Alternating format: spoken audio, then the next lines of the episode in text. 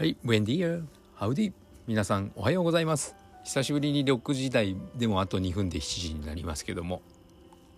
6時台に配信ができる西安の心筋梗塞克服日記、略して西筋です。えー、昨日日曜日だったですけども、午後に、えー、時間を作って格闘技フォームを取り入れたエアロビクスをまず15分間ぶっ通しでで息を整えてもう1曲プラスまたもう1曲合計5曲やったんですけども、えー、久々に動けましたね。あ心臓の脈がすごい爆上がりしたのは分かったんですけどもその異常なまでの息切れはなく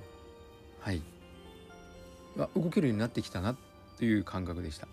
はい。疲れは倍増でしたが倍増というか疲れ方はまあ尋常じゃなかったですけどもで朝も5時に起きるところを起きたらああもう6時だっていうふうに ちょっと寝坊してしまいましたけども少しずつ動くことができるようになってきました。おかげで少しばかりこのお腹の張った感じが抑制されたような感じです。やはり運動が代謝を上げる。ということは分かっているんですけどもそれを実感した一日でした。で昨日えっ、ー、とですね所属しているスポーツジムで研鑽会があったんですけどももう50代となってはそんなガンガンに体を動かす有酸素運動激しい運動よりもそろそろ呼吸をその深く呼吸をするスポーツ例えば太極拳とかヨガとかそういったものを取り入れるような、え、時期に来ているんだよ東洋医学の考えとか、え、インドのアーユルベーダーの考えでは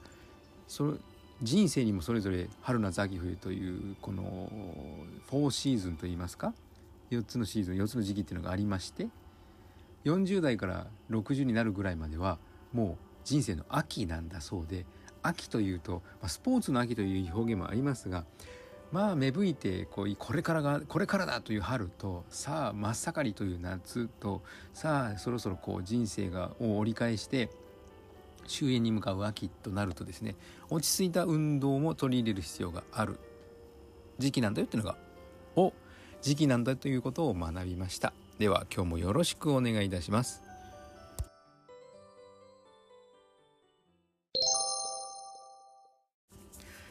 はいでは皆さん改めましておはようございます。健康運動指導士理学療法士そして笑い療法士の西田隆です。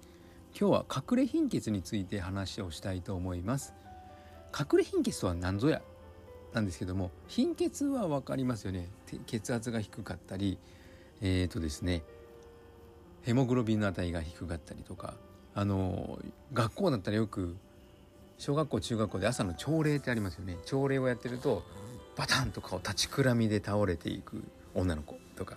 そういった貧血と言われるととそういったのを想像すると思うんですけども隠れ貧血というのは自分が実は鉄が足りないよというのを自覚していない貧血女性のことなんですね。女性と言い切りましたけど男性もまたしかりです。鉄が足りてないよという男性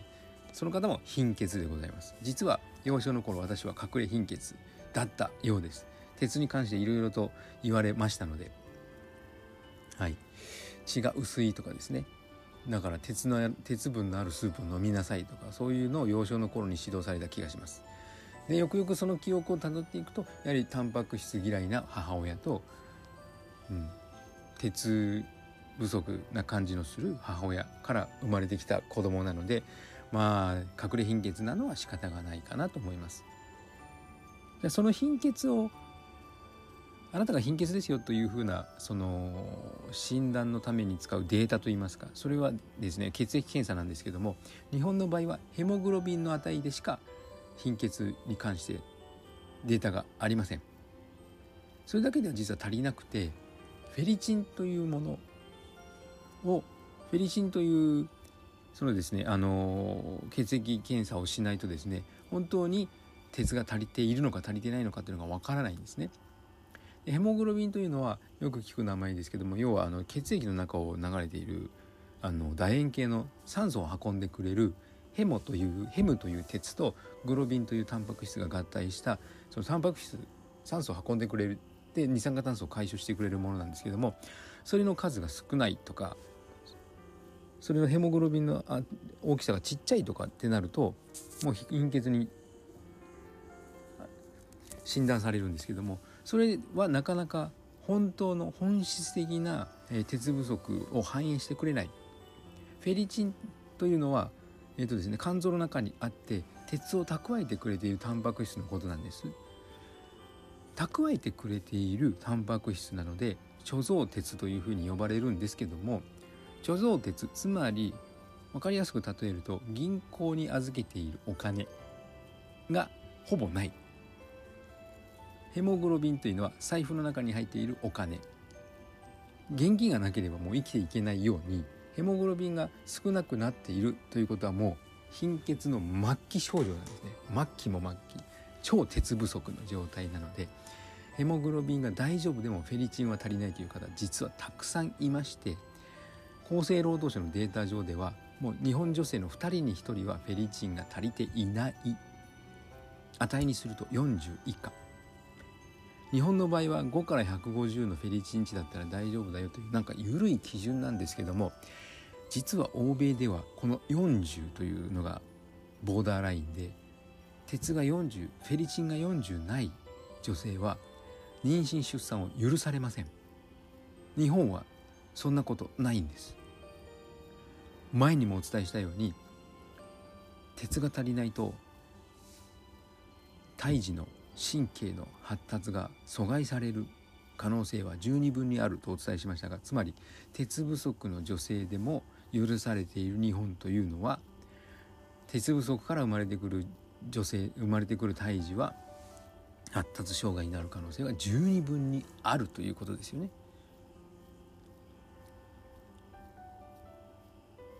なので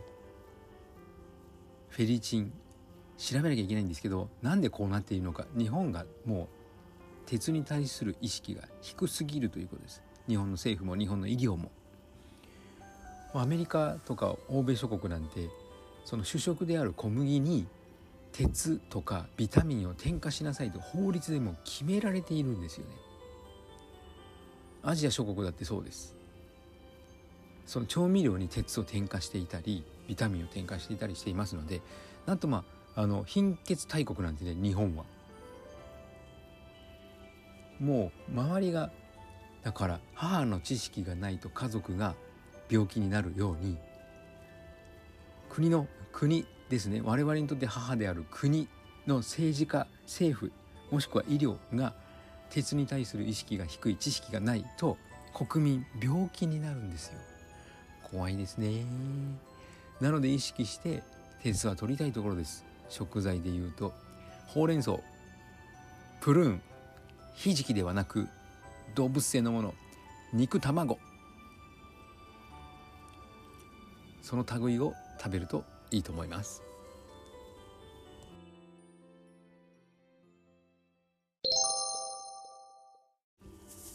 はいお送りしてきました。西安の心筋梗塞克服日記略して西筋は健常者や子どもたちに運動パフォーマンスの向上健康の促進を運動指導と栄養指導の両面からサポートする健康運動指導士。心身に障害を負ってしまった方々に医学的リハビリテーションを施す理学療法士。そして癒しの環境を提供して安心安全なほっこりした笑いを引き出す笑い療法士として活動する西田隆が自らかかってしまった心筋梗塞予備軍の症状心臓の左冠動脈半分狭くなってしまった血流の悪い症状を今の日本の医学常識であるコレステロール値を薬で下げるとかその狭くなった血管に外科的手術で金属を挿入し血管を広げるとかいう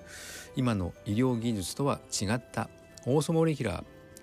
分子整合栄養学と呼ばれる栄養療法で食べ物やサプリメントで必要十二分な栄養を補給し運動で代謝を上げて